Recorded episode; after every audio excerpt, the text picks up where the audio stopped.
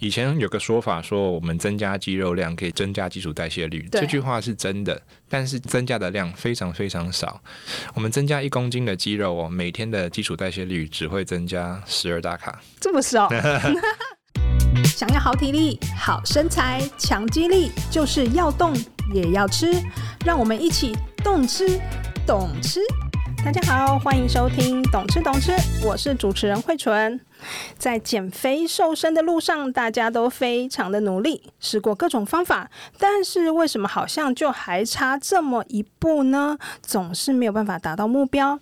今天我们邀请到复健科医师王思恒，同时他也是一分钟健身教室的版主史考特，来跟我们聊一聊，到底我们在生活当中怎么样多做一点点，就能够朝增肌减脂的目标更进一步。哎，史考特你好，哎，慧纯好，各位听众大家好。呃，史考特现在是在哪个地方啊？内湖的恒星复健科诊所。我们大部分还是看就是各种关节的疼痛啊、运动伤害啊、老年人的退化问题啊。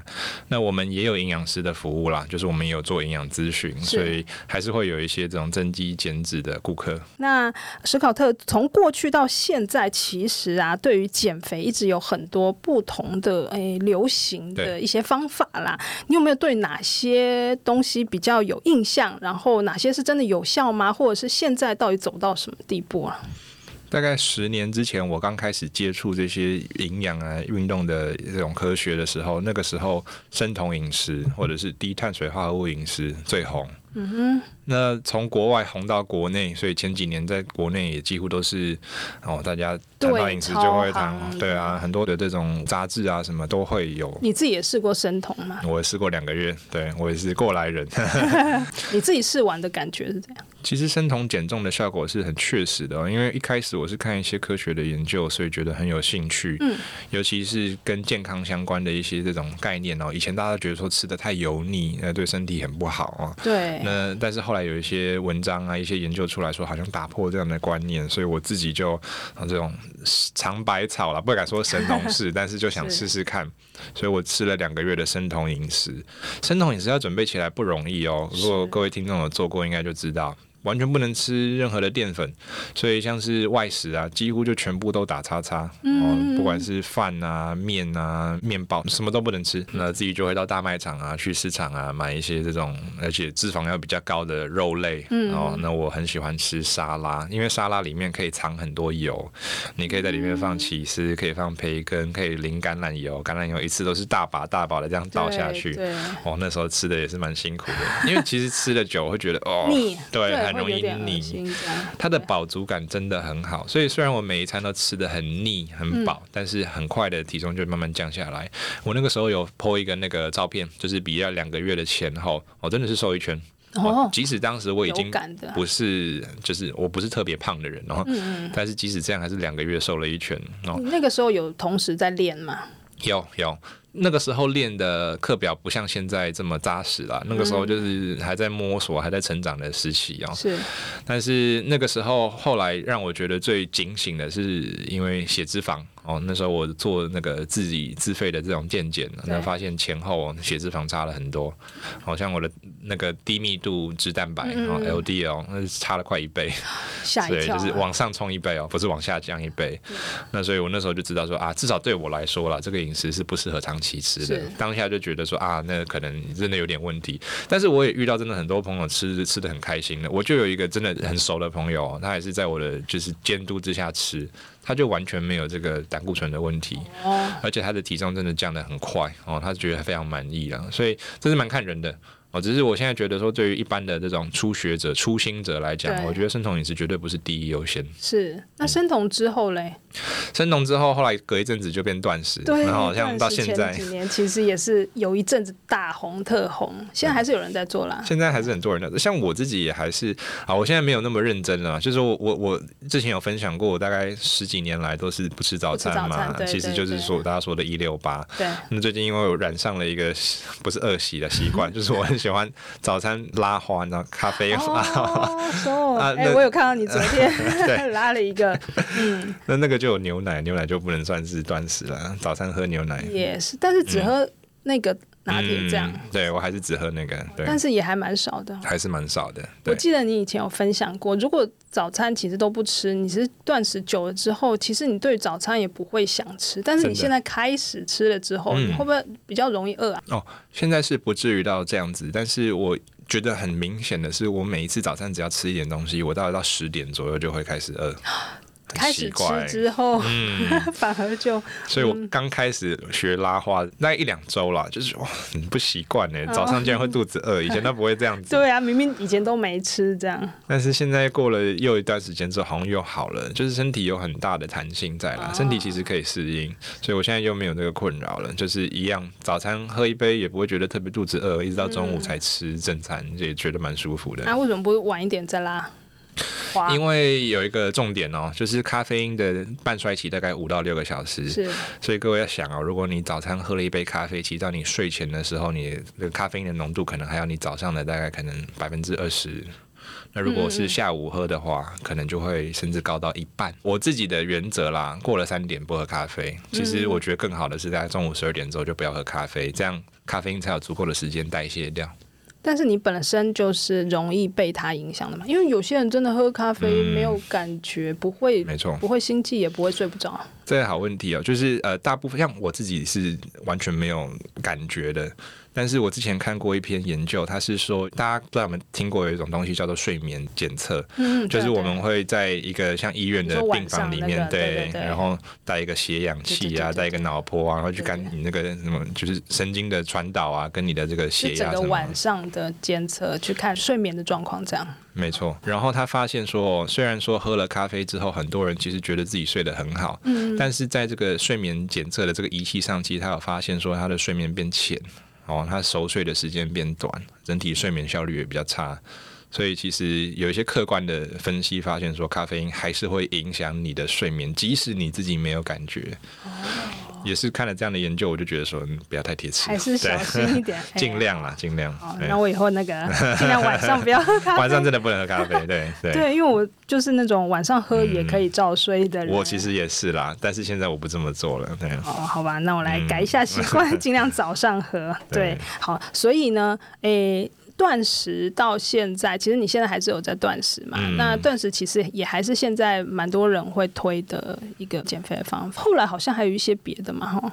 嗯，但是其实呃讲了这么多之后，现在大概不管是通俗或者是科学界都已经认识到了，最重要的还是叫热量赤字啊，就是我们吃进去的热量一定要比花掉的热量少，这样子体重才会降。所以其实就等于说，最后有点无招胜有招。不管你吃什么样的食物，像很有趣啊，我我这边做一个分享，大家可能会吓一跳。我昨天才看了一篇研究，他让两群人哦，一群人吃每天三百大卡的坚果，坚果我们大家认为是很健康的食物嘛，哦，坚果哦很棒。那但是另外一群人吃同样热量的炸薯条，这个就是他每天都会提供给他说，哦，你每天要把它吃完，然后其他吃什么我不管你。就过了，我记得三个月了之后，测量两组人的体重，用那个 DXA 非常精密的分析，发现两组人体重完全一模一样，脂肪完全一模一样，所有的健康指标都一模一样。哎、欸，他们额外吃的东西也是一样的吗？哦，他们其他吃什么不管。哦，是哦。他就等于说，只是每天多吃了这三百大卡的坚果或者是薯条，哦，但是就三个月之后，发现他们其实没有差。体重是没有差的。所以就是。结论还是吧，对啊，就是你吃的热量只要一样，你结果就是一样，对。但是好像还是不鼓励这样行为，不鼓励，原因是因为坚果，但是它营养素比较多嘛，它甚至里面还有纤维质。嗯、那炸薯条可能除了热量之外，它里面还有一些可能像致癌的物质，尤其是高温烹调之下，当然不鼓励大家这样做啦。对。但是各位会发现说，不管你怎么吃哦，只要你热量低，那就是会瘦啊；热量高，那就是会胖。但是啊，现在还是有很多人会问说，其实我好像光算那个热量，好像还感觉不出来。嗯、就是第一个，当然热量很难算，没错，就是实在很麻烦。第二个，好像光吃进去的热量，它好像也有算了啊。然后，嗯，他有运动，好像也运动了。但是，就算是他坚持这个吃跟动，他觉得他都有算到，但是好像还是没有办法有明显的成效。诶，不晓得这个关于热量赤字这件事情，这个热量到底代表什么？到底要怎么算？嗯，我先补充一下，我觉得热量赤字为什么大家一直谈哦？不只是就是一个普世价值之外，我觉得还有一个很重点，就是说它可以把大家的目光啊，把大家注意力引导到对的方向上。嗯，像以前很多人会觉得说，诶，我是不是因为晚餐吃的比较晚，所以会比较容易瘦不下来？对对，或者是甚至有一些比较奇怪的，说我是不是缺乏什么营养素，所以才瘦不下来？或者是我的肠道菌，或者是甚至有曾经有看过一个说法，说我就是因为吃的太少，所以才瘦不下来。嗯，但是如果大家已经知道这个热量赤字的概念，各位就会知道说前面讲的这些都是错的哦。你瘦不下来，真的就是因为你吃的比花掉的多哦，没有其他的可能性。是，就不是只是看吃的少这件事情，但是重点还是你花掉的。花掉当然也是其中一个成分在哈，所以如果各位在这个减脂的路上哦遇到一些阻碍，我们就不用把那个心思去放在说啊我是不是缺什么，是不是要补什么，是不是要移动我吃的什么时间，这些都不用哦，都是我们就还是检讨说我们吃进去的热量跟我们花掉的热量到底是多少。那要算这个真的不容易啦，尤其是花掉的部分，它要计算哦更是困难哦。目前在这个我们一般人可以接触到的这个设备啊、科技里面，大概很难准确的计算出到底自己消耗多少热量了哈。对。那为什么这么难呢？哈，原因是因为我们消耗的热量分成好几个成分在。嗯。我们一天消耗。全部的热量里面呢、啊，大概有七成左右是叫做基础代谢率。嗯，哦，大家应该都有听过基础代谢率。哦，基础代谢率就是说我其实躺着完全都不活动，我人就是要消耗这么多热量，我完全不可省的这些基本支出。这包括我们心脏要跳啊，我们要呼吸啊，血液要流动啊，我们的肾脏、肝脏这些要运作啊，大脑要有血液进去，要有热量消，这些全部都叫基础代谢率。哦，这些七成这么高？嗯，非常高。所以其实大家可能。不知道，我们身体活动占的总热量支出啊，其实大概以一般人来讲才占两成。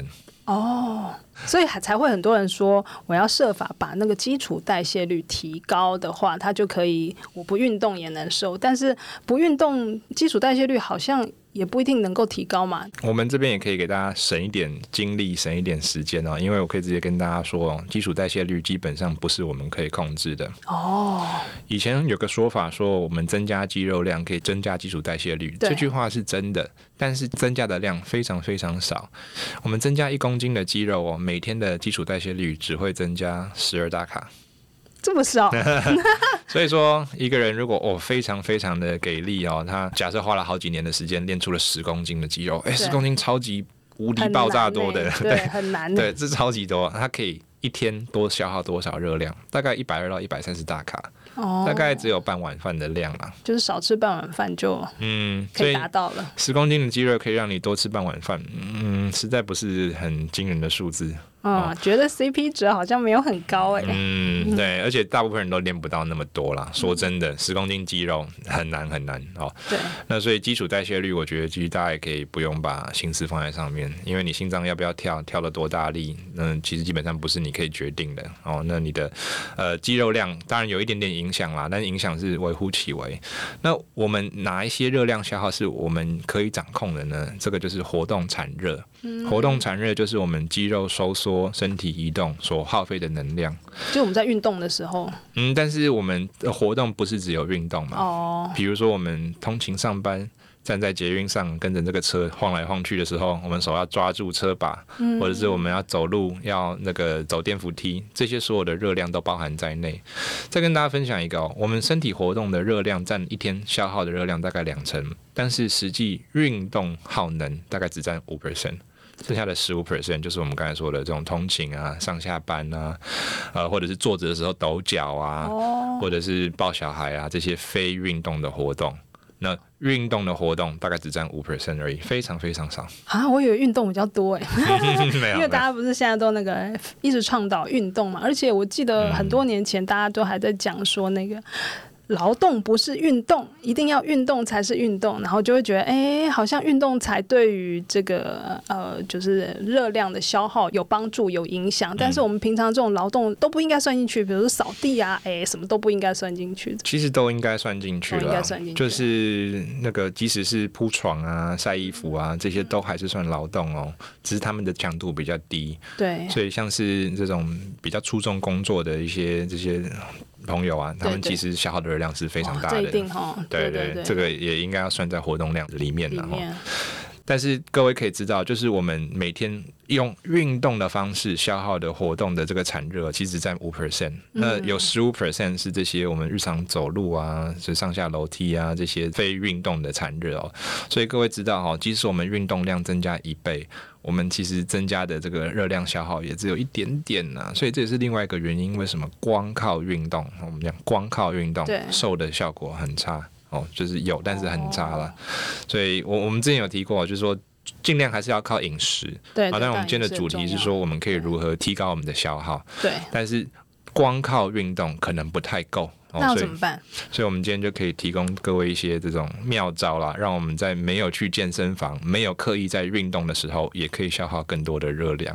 好，那这是我最近在做的一些事情，我觉得很有趣，因为运动。就是你一定还是会做嘛，然后去健身房，哎，该去你还是会去。然后我们的朋友有养成这样子的习惯的人，哎，该去你还是要去哦，不是说，嗯，今天做了这些事，这个健身房就不用去了，这样对，该做的运动还是要做。我们今天要说的只是说，呃，提高我们生活当中的这些这百分之十五的部分，怎么样去呃有效的提高，更增加嘛，对不对？是。好，那你都做了什么？有什么建议的做法呢？最近开始啊，就是非常刻意的要增加自己的活动量。那我不是为了减重啦，我其实是为了健康。因为研究已经毫无疑问的显示出，就是你每天的步数啊，或者是你的活动量越高，你的死亡率也越低哦。嗯。那但是因为大家时间很有限嘛，对，尤其是我们中年人有工作还有小孩，对，回到家基本上就是就是就是陪小孩的时间了，对。所以真的很难说再挤出多一点时间哦，再去运动。所以我只能把现有的时间哦拿来做不同的运用。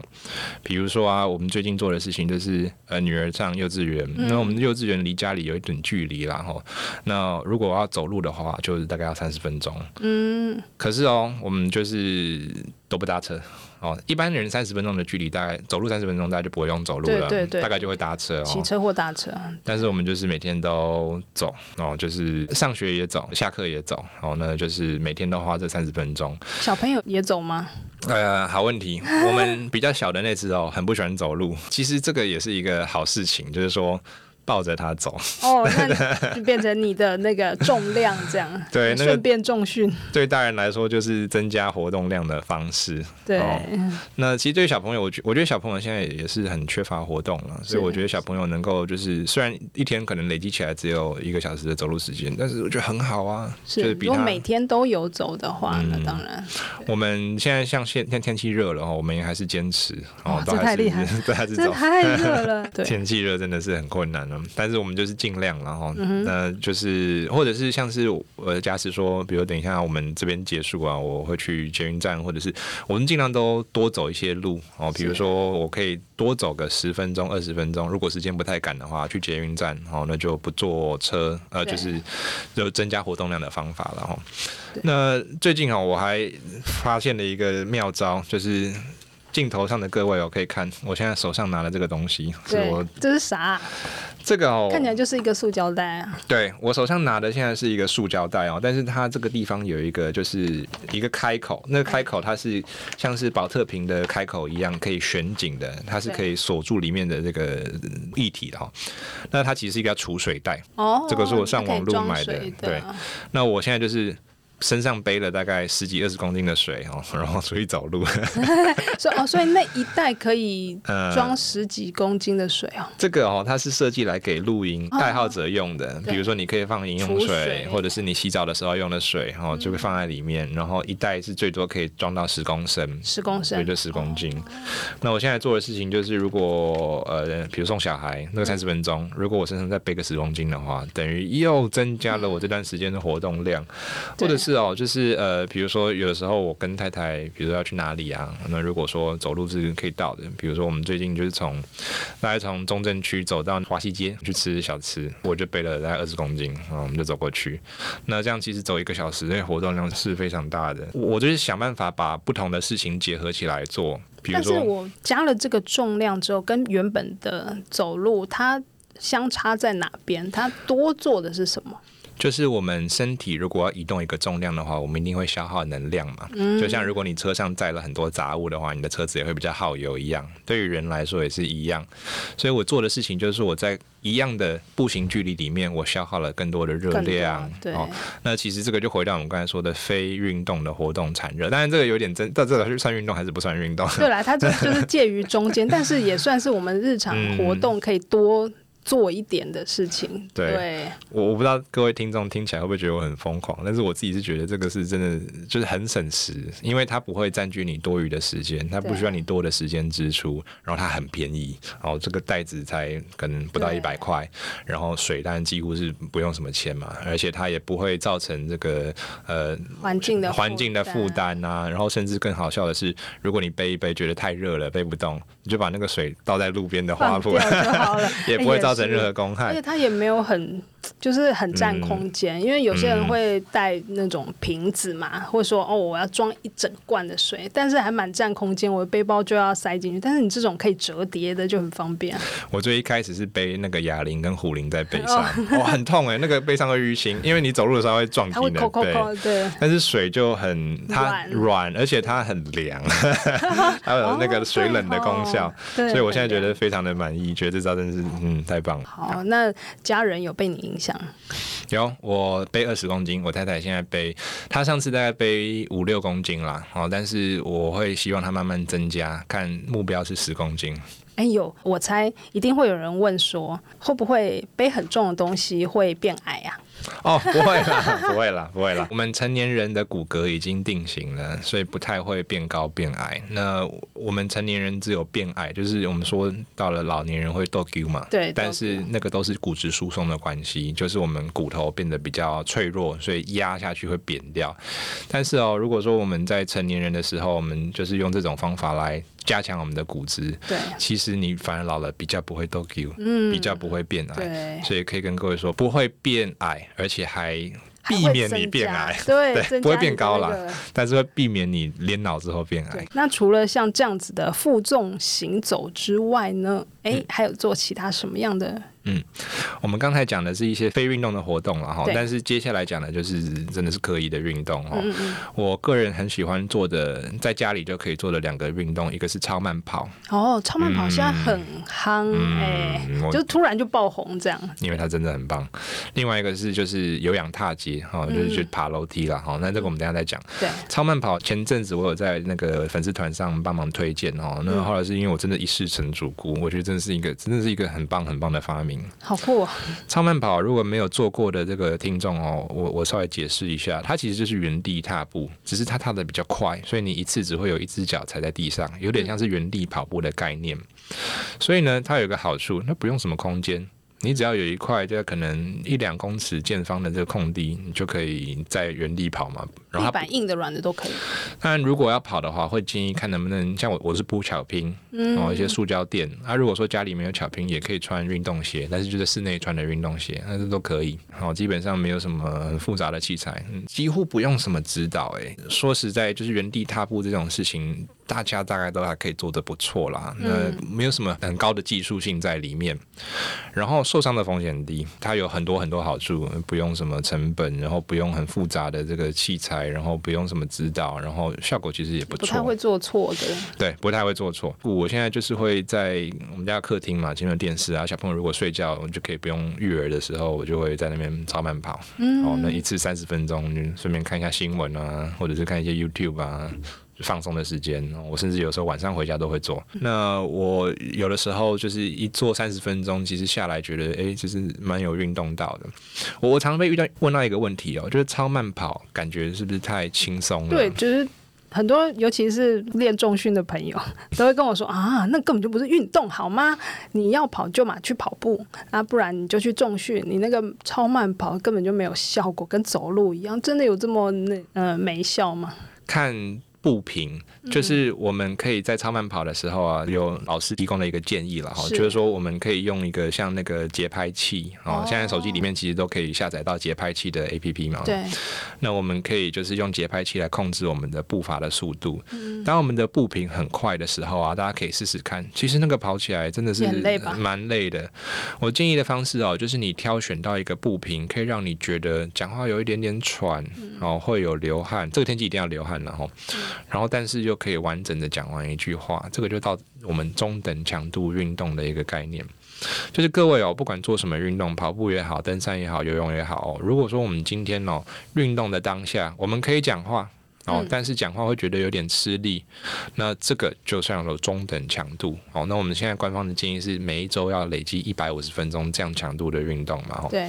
所以呢，各位可以尝试看看哦，我们可以在运动的当下，我们打电话给家人，打电话给朋友。如果你能够让对方察觉到说，哎，你声音怪怪，你在干嘛？如果这样的话，就代表说你成功了。只要稍微把步伐加快，步频加快哦，其实那个超慢跑是很容易可以达到中等强度运动的。好，那一开始大家做可能觉得呃很轻松嘛，那通常是因为我们步伐太慢了。哦，就真的很轻松，轻松到没有什么效果这样。哎、嗯，所以你有印象你的步频大概是多少？哎，我没有真的用那个节拍器耶。哦、对我，我是一个我是一个懒人，或者是另外一个方法。就是这个也是一个经过科学研究的证实的一个有效方法，就是当你开始注意到你的呼吸的时候，那个就是中等强度。哦，像我们现在在对话的时候，我们不会注意到自己在呼吸嘛？对，对不对？但是当你开始听到自己呼吸的声音呢？诶，我听到我在呼吸，那个就是中等强度的时间。我现在的目标是每天都至少运动三十分钟。嗯，有重训的日子当然就重训就好，但是像是比如说像今天没有时间重训，我大概回家下班回家之后就做个三十分钟，然后再洗澡再睡觉。对，那这个是对于健康，对于我们刚才讲的热量消耗都很有帮助。那、啊、另外一个，你最后一个，对，最后一个就是登阶哈。登阶是我在发现超慢跑之前很喜欢做的一个运动，就是我会把几块重训用的地垫把它叠起来，大概叠个小腿三分之一的这个高度而已，就是。短短的一阶哦，那我就踩上去，踩下来，踩上去，踩下来，就是原地爬楼梯的一个概念了哦。在我小时候，那个很流行这样的有氧踏阶的课，我妈妈年轻的时候就是常常去上这种健身房啊，上这种课哦。那现在没有那么红，但是我一直觉得说这个是超棒的运动啊，因为哦，它没有什么器材的需求。像我是用几块重训的地垫，我甚至还没有买特别的器材。但是如果各位要买哦，现在在网拍上，然后运动器材店啊，大概。不用一千块哦，可能五百块到七百块、八百块之间就可以买到这样的一块，我们叫那个有氧登阶的那个阶梯，然后就踩上去、踩下来、踩上去、踩下来。它会有高度的不同吗？嗯，其实基本上都是一样的，都一样高哦。对，就差不多那个高度。大概各位可以抓自己小腿的三分之一或者四分之一的高度，其实一点点就会让你喘。对，因为爬楼梯嘛，爬楼梯其实是蛮容易喘的一个活动。对，那它也是一样，就是不用什么空间，不用什么教学啊，爬楼梯不需要。需要人教了，对对对对对，也不太会有 什么问题。这个大概没有人爬这个东西是不会喘的。超慢跑如果跑得慢一点，真的没什么感觉。但是这个登阶真的很很快就会开始喘。那我也一样是在家里，呃，有时候晚上，然后就是可以边看电视或者是边听 podcast 也不错。然后就是边做这样的运动，很很方便。登阶也有不平的问题吗？好、我如果说我觉得自己的那个强度不够高的话，我会就是比较快的步频，哎，上去下来，上去下来就比较快，或者是我用跳的。或者是我可以手上拿一个壶铃，这几个方法都有试过，哦、甚至我还有背过我的那个水袋。哦好，但是就是两招合一，对，反正就是想办法让你的呼吸增加到你可以听到你呼吸，或者是有一点点喘的这个程度，这个就达标了哈。那还是强调了，就是这些都是很好的运动方法。我做的目的真的真的是因为想要活得久一点，活得健康一点哦。那但是各位如果说要拿来当成那个减重的这个热量消耗的一个方式的话，可以哦。但要注意哦，我们做运动的同时也要管住自己的嘴哈，因为那个热量进才是真的是决定我们胖瘦的最主要关键。对，就是我们刚刚提到热量赤字，也不可能只靠这些。嗯嗯、对，对，重点还是消耗的还是要比进来的多。嗯、那如果我们消耗的有限，但是进来的更多，那再怎么样都没有办法达到热量赤字。没错，没错。好，那我们今天就聊到这边喽。有什么想听的话题，或是有任何建议，欢迎写 email 给我们。如果喜欢我们的节目，请给我们五颗星鼓励，也记得按下订阅键，每次更新都不漏接哦。谢谢大家的收听，我是慧纯，我是复健科医师王思恒。嗯，那我们下次空中再见，拜拜，拜拜。